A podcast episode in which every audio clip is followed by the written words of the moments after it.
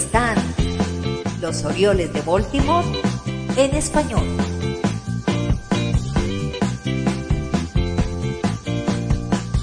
Hola Orioles, otra serie de alta tensión en Houston, de donde hemos salido ganadores y sobre todo metidos de lleno en la pelea.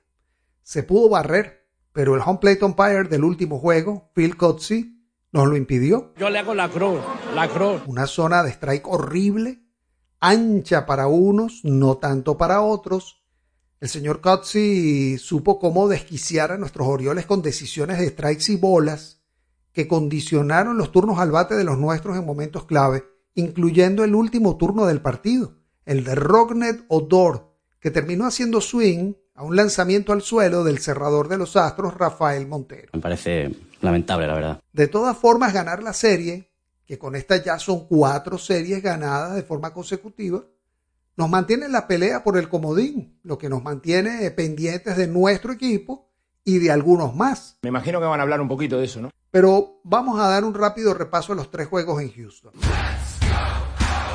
Día 1, Lance McCullers. Un duelo de picheo que se definió por un error de apreciación de Kyle Tucker que no midió bien un batazo de Rochman que se convirtió en sencillo. Y luego el único error del abridor de los Astros ante Ramoncito Urias que de nuevo la bota por el left field. Pero no honroncito barato de esos que se ven en Houston, ahí en la primera fila del, del left field, ¿no? La bola se fue por encima de la vía del tren de las naranjas.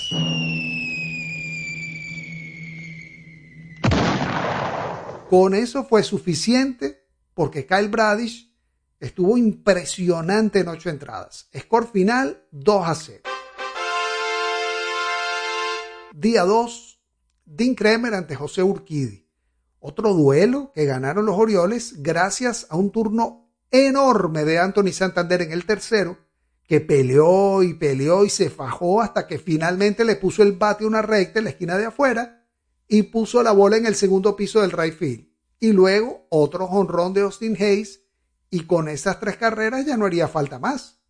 Kremer les repitió la dosis del viernes con siete y dos tercios, permitiendo solo una carrera, y Félix Bautista dejó ojipláticos a los seguidores de los Astros, salvando desde el octavo con uno y un tercio lanzados.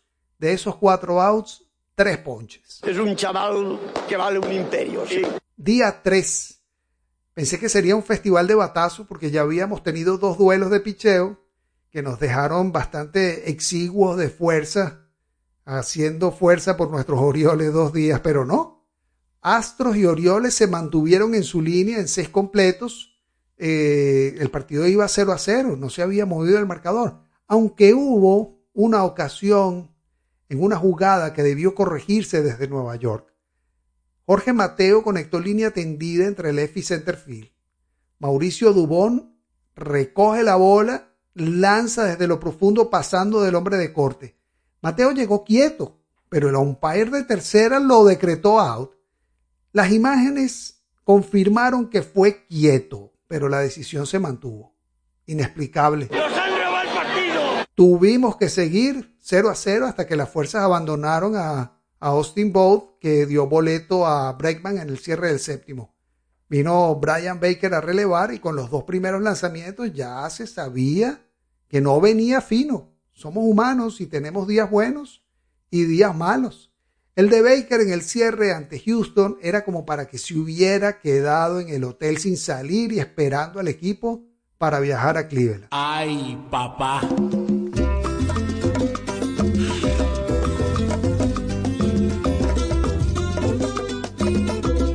Permitió Baker doblete a Tucker y sencillos a Julieski Gurriel y Mauricio Dubón, que enterraron el partido con dos carreras, y derrota injusta para Both, que hizo un gran trabajo en su apertura. Las dos carreras serían suficientes porque el resto del trabajo para detener a los Orioles quedó en manos del umpire de home plate, Phil Coetzee, que se encargó de condicionar a nuestros bateadores ampliando la zona de strike de manera escandalosa. Una vez más, como el puto culo. Es una pena que los umpires no miren un resumen del trabajo que hicieron, porque de hacerlo, A muchos de ellos se les caería la cara de la vergüenza de ver cómo, seguramente sin querer, han inclinado la balanza de manera evidente a favor de un equipo y de nuevo lo digo, aunque suene ya como un loro. No me gusta que me beneficien con decisiones injustas. Ya se imaginan entonces cómo me siento cuando son decisiones injustas en contra. A nadie le interesa. Esto es algo que ya es habitual contra los Orioles y de hecho se toma ya como parte del juego. Pero si a un equipo como los Yankees los tratasen así, ya te digo que canales como el de John Boy Media haría decenas de videos a la semana mostrando cómo los perjudican y poniendo el grito en el cielo.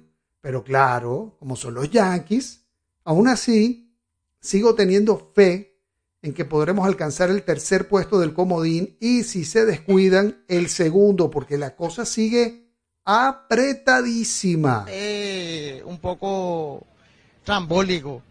Hay que saber subir y bajar. Esta semana, nuestros Orioles se la vuelven a jugar ante un rival directo.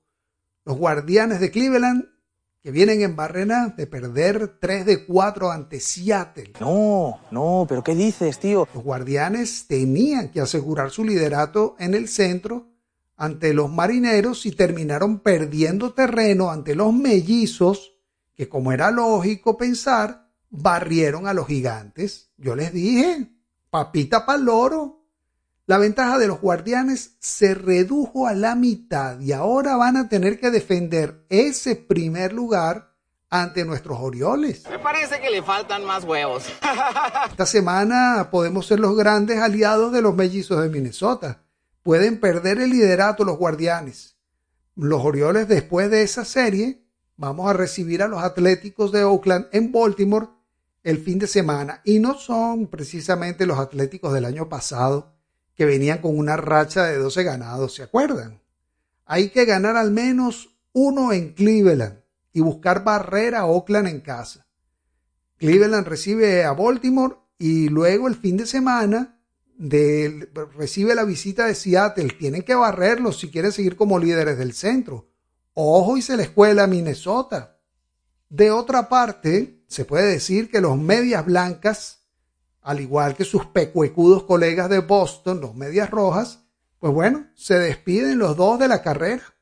Eh, los medias blancas al caer barridos ante unos d que no tienen chance en la nacional y los Medias Rojas que cayeron ante los Reyes de Tampa Bay. Adiós a las dos medias, las blancas y las rojas. Adiós.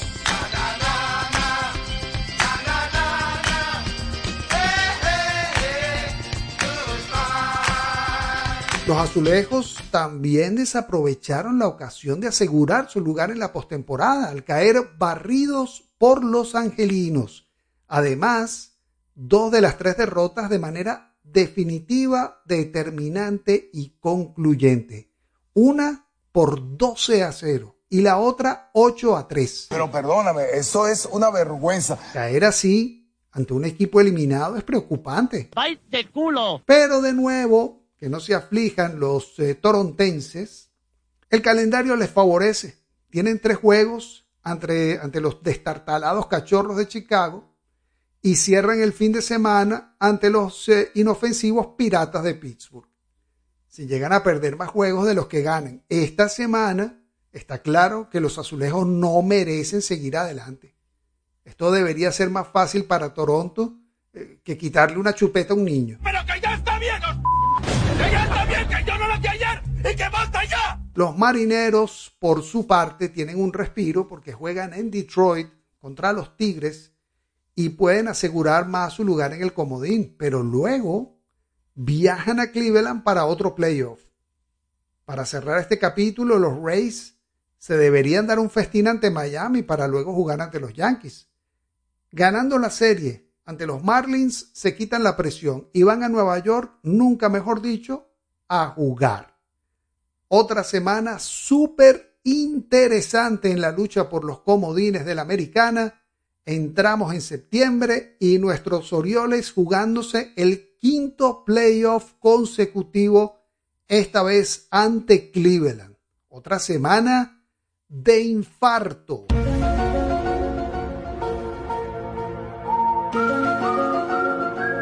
Hasta la próxima, Orioles. ¡Out! ¡Fuera! ¿Cómo que fuera? ¿Que no vio la jugada? ¡La bola llegó antes! ¿Acaso está ciego? Jamás voy a permitir que me robe! ¡No lo haré! Libertad de expresión, ese gran privilegio del que disfrutan jugadores y espectadores. Por eso el deporte nacional norteamericano será siempre el llamado béisbol. Suscríbete al único podcast de los Orioles de Baltimore en español.